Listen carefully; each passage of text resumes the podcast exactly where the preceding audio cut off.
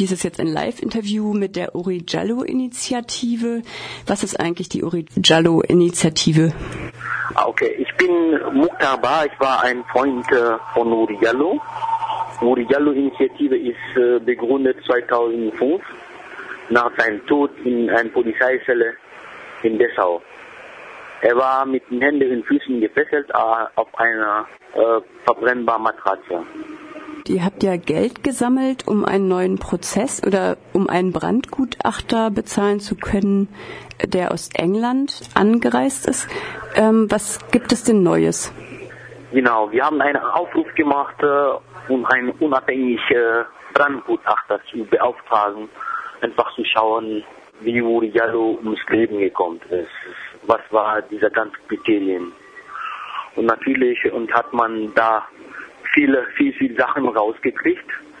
Und äh, das war äh, die Temperaturmessung erstmal innerhalb von diesen vier Minuten.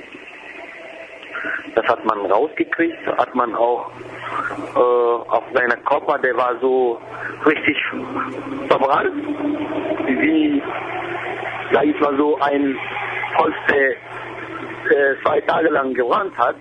Und äh, ja, das war diese Expertise, die wir dort ge äh, geführt haben. Was meintest du mit den vier Minuten? Man hat im Rahmen des Prozesses gesagt, innerhalb von den vier Minuten, der Angeklagte Andreas Schubert ist schneller unten gegangen, um Jallo zu retten. Und als er dann unten war, das war dieser Zelle, er war voll mit Rauch, er konnte nicht Uri Jallo retten. Aber das haben wir jetzt äh, eine Expertise gemacht, zu schauen, ob wirklich das stimmt. Innerhalb von vier Minuten auf einer feuerfesten Matratze, ob der so schnell brennen können, dass man innerhalb von vier Minuten nicht mehr in den Raum, in dem Raum, in der Zelle, da reinkommen könnte, ihn zu retten. Das war diese Expertise, die wir geführt haben. Mhm. Und bedeutet das jetzt, dass der Prozess neu aufgerollt wird? Nee, wir sind jetzt in Revision gegangen und der Prozess läuft noch, äh, der Prozess ist schon gelaufen in Magdeburg und wir haben jetzt eine Revision gelebt. Wir sind jetzt äh, in BGA gegangen, Karlsruhe und äh, warten nur auf Antwort von dem BGA. Also gibt es denn Hoffnung, dass durch dieses neue Brandgutachten ein neuer Prozess gestartet wird oder ist das unklar? Wir hoffen, wir hoffen das, aber unser Ziel war eigentlich einfach dieser Publik, äh, ich meine dieser Gesellschaft zu zeigen, dass Uri Jallo nicht selbst anzünden könnte. Er konnte überhaupt nicht diese Matratze anzünden. Mhm. Das ist eins, gerade seine Eltern auch, seiner Vater, der noch jetzt lebt und äh, der Bruder und die Schwestern, die auch noch dort gelebt haben. Ob es jetzt, ob es jetzt wirklich dieser äh, Gericht oder dieses System das annehmen wird, das steht noch in eine Frage. In letzter Zeit hast du ja auch per äh, Handy eine Morddrohung bekommen. Magst du dazu noch etwas sagen? Ja, natürlich hat jemand mich angerufen, wo ich gerade bei dem Arbeiten war. Über den Fall von Uri Jallo hat er mich angerufen, bin ich am Telefon gegangen, hat er dann gesagt, Yo, mother, äh, du Motherfucker, ich bring dich um. Ich sag, was?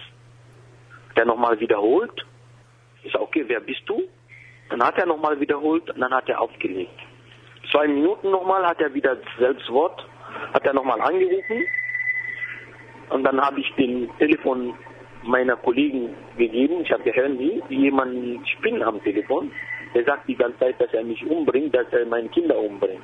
Und dann, die, die Leute haben auch selbst das gehört. Auf einmal hat er aufgelegt. Das war's. Wir haben aber trotzdem dann Anzeige erstattet bei der Polizei wir warten.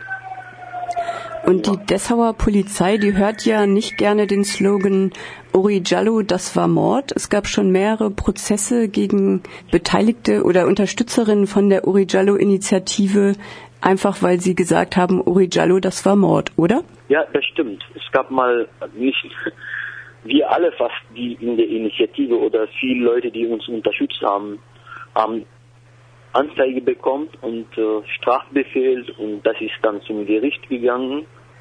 Wir haben uns auch jetzt letztendlich selbst verteidigt, ohne Anwalt, haben wir gesagt, dieses System ist einfach berechtigt. Wir verteidigen uns selbst.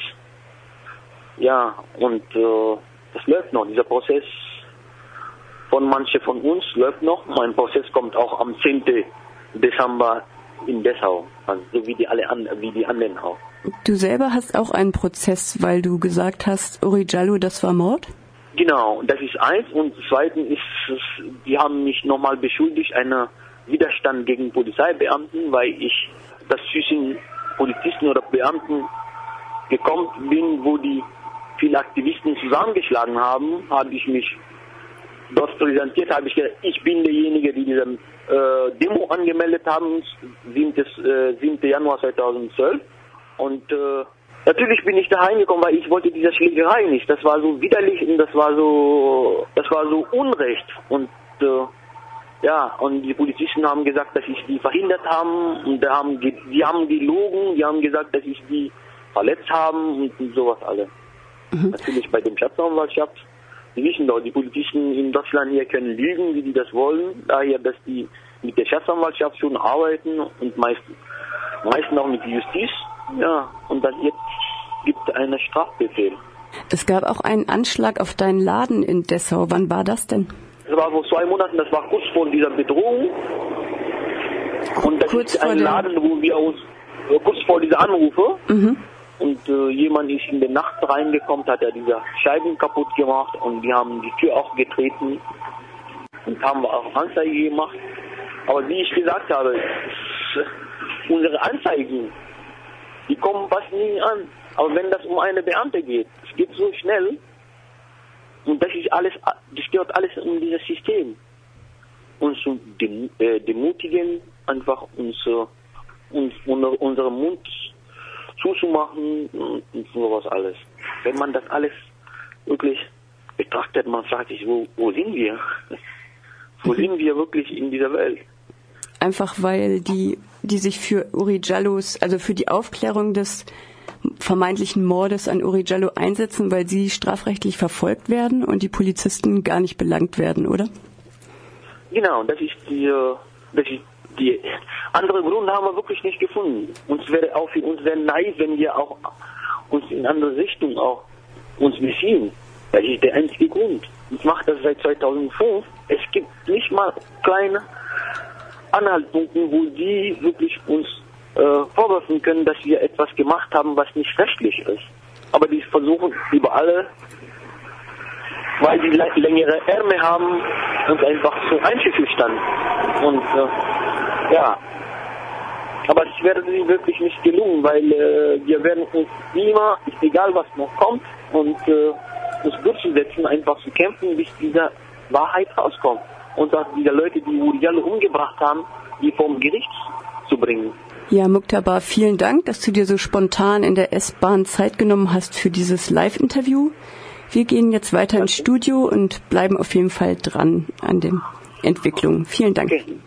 Danke, danke auch. Ich hoffe, dass äh, viele Leute auch kommen werden am 12. Januar. Es gibt wirklich sehr gespannte Sachen.